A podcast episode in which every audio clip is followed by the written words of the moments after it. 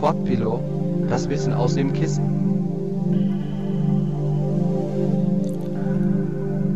Herzlich willkommen, liebe Freunde oder liebe Freund zu podpillow.de, das Wissen aus dem Kissen, einer weiteren Tour auf der Reise durch die Akustik, die Töne und Frequenzen. Mein Name ist Alex Wunschel. Alle Informationen zu Podpillow findest du unter pimpmybrain.de in den sogenannten Show Notes zu den Ausgaben und Feedback gerne an info at pimpmybrain.de. Kommen wir heute zu einem ganz interessanten Thema und zwar zu dem Thema Hirnfrequenzen und Binaural Beats. Hier nochmal der Hinweis, dass diese Ausgabe nicht geeignet ist für Personen mit epileptischen Neigungen, da ich nachher Frequenzen spiele, die teilweise in therapeutischen Sitzungen angewandt werden. Kommen wir zum Thema Hirnfrequenzen. Unser Hirn befindet sich je nach Aktivierungszustand in verschiedenen Schwingungen. Diese Schwingungen werden je nach Bewusstseinszustand in vier sogenannte Gehirnwellenbänder unterteilt.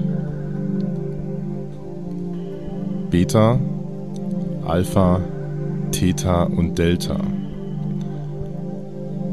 Der, das Beta-Gehirnwellenband kennzeichnet den normalen Wachzustand und ist ein Frequenzbereich von 14 bis 40 Hertz. Alpha ist 8 bis 13 Hertz und kennzeichnet den Bewusstseinszustand entspannter Wachzustand, Meditation und Kreativität.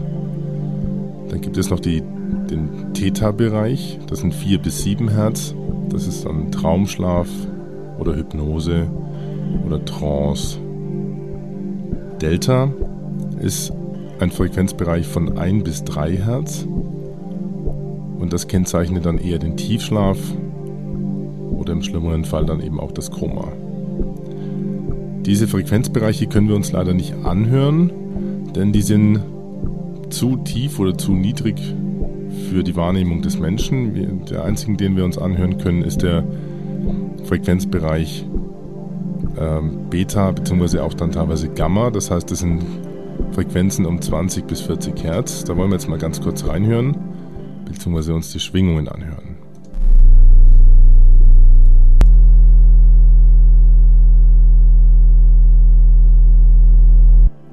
So, also das ist eher ein Brummen, als dass es ein Ton ist. Und zu dem Brummen kommen wir dann später in der nächsten Ausgabe auch nochmal unter dem Bereich Hamm, das Hamm, oh, Entschuldigung, das Hamm-Phänomen. Das ist nämlich der sogenannte Infraschall dann. So, jetzt gibt es verschiedene Bewusstseinszustände und entsprechende Frequenzbereiche. Und jetzt versucht man natürlich auch nicht nur in therapeutischer Umgebung, sondern auch allgemein über das Thema Brain Sync und Alpha Sync, Alpha Brain Sync nennt man das, diese Bewusstseinszustände ja, hervorzurufen oder zu unterstützen. Ähm, das wird, wie gesagt, auch bei der Behandlung von Epileptikern angewandt, zum Teil über eine längere Therapie. Und es gibt, mm, wenn man jetzt versucht, dadurch, dass man diese Töne ja nicht direkt erzeugen kann oder diese Frequenzbereiche, wenn man jetzt versucht, diese verschiedenen Bewusstseinszustände zu aktivieren und zu modellieren, dann muss man einen Trick anwenden. Und dieser wird bei den sogenannten Binaural Beats angewendet. Das sieht dann folgendermaßen aus. Über einen Kopfhörer werden dem Probanden eine Zeit lang bestimmte Frequenzen aus dem sogenannten hörbaren Bereich vorgespielt. Um allerdings jetzt nun an die entsprechenden nicht hörbaren Gehirnwellenbänder zu kommen, wird folgender Trick angewandt. Auf dem rechten und linken Kanal werden zwei unterschiedliche Frequenzen gespielt. Die für die Stimulation gewünschten Hirnfrequenzbänder werden dann im eigentlichen Sinne nicht gehört, sondern im sogenannten Olivari-Nucleus konstruiert. Das sind zwei olivenartige Zentren im Stammhirn des Menschen, die den Herzschlag kontrollieren und auch die Klangortung. Konstruiert werden diese Binaural Beats aus dem Unterschied zwischen den Frequenzen des rechten und des linken Ohres. Diese Technik nennt man auch Hemisync oder Brain Sync, Holosync oder eben auch Binaural Beats. Ein Wegbereiter für die Wirkung von Frequenzen auf das Bewusstsein war Anfang der 60er Jahre Robert Monroe. Jetzt wollen wir uns doch mal verschiedene Binaural Beats anhören. Dafür gehe ich jetzt hier mal etwas raus aus Emanuel Arante. Wir fangen mal an mit dem Thema Sleep from Awake, also das Erwachen. Und das dauert ungefähr 30 Minuten. Da werden also verschiedene Frequenzen über einen gewissen Zeitraum gespielt. Und wir steigen jetzt mal ein bei Minute 13.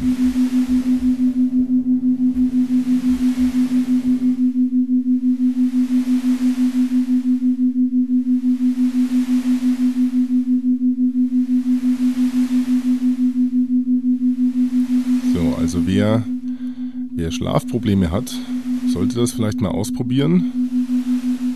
Das Ganze können wir jetzt mal vorspulen.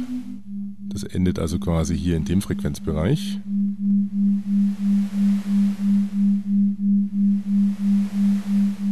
Und äh, ganz am Schluss, wenn man also quasi schon schlafen sollte, sind wir dann also in der Lautstärke und im Frequenzbereich, der sich so anhört.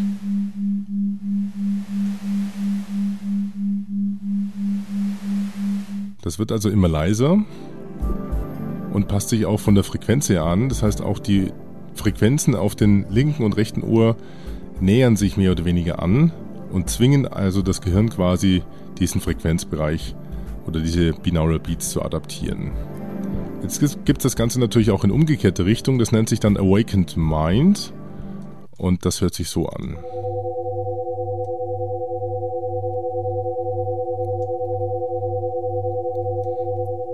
So, auch hier haben wir circa 20 Minuten, dauert das ganze Stück. Und endet dann im Endeffekt, hier sind wir bei Minute 7 und im Endeffekt endet es dann hier bei Minute 18 so. So, ihr müsst das Ganze natürlich jetzt auch über Kopfhörer anhören, sonst bringt das nichts. Und ich weiß auch nicht, ob die Qualität bei 96 Kilobit jetzt wirklich vernünftig ist, aber es soll ja euch nur einen kleinen Eindruck davon geben, was mit diesen Binaural Beats möglich ist. Was man noch machen kann, ist Kreativität steigern. Und da gibt es eine auch 30-minütige, in Anführungszeichen, Session. Da steigen wir mal bei Minute 12 ein.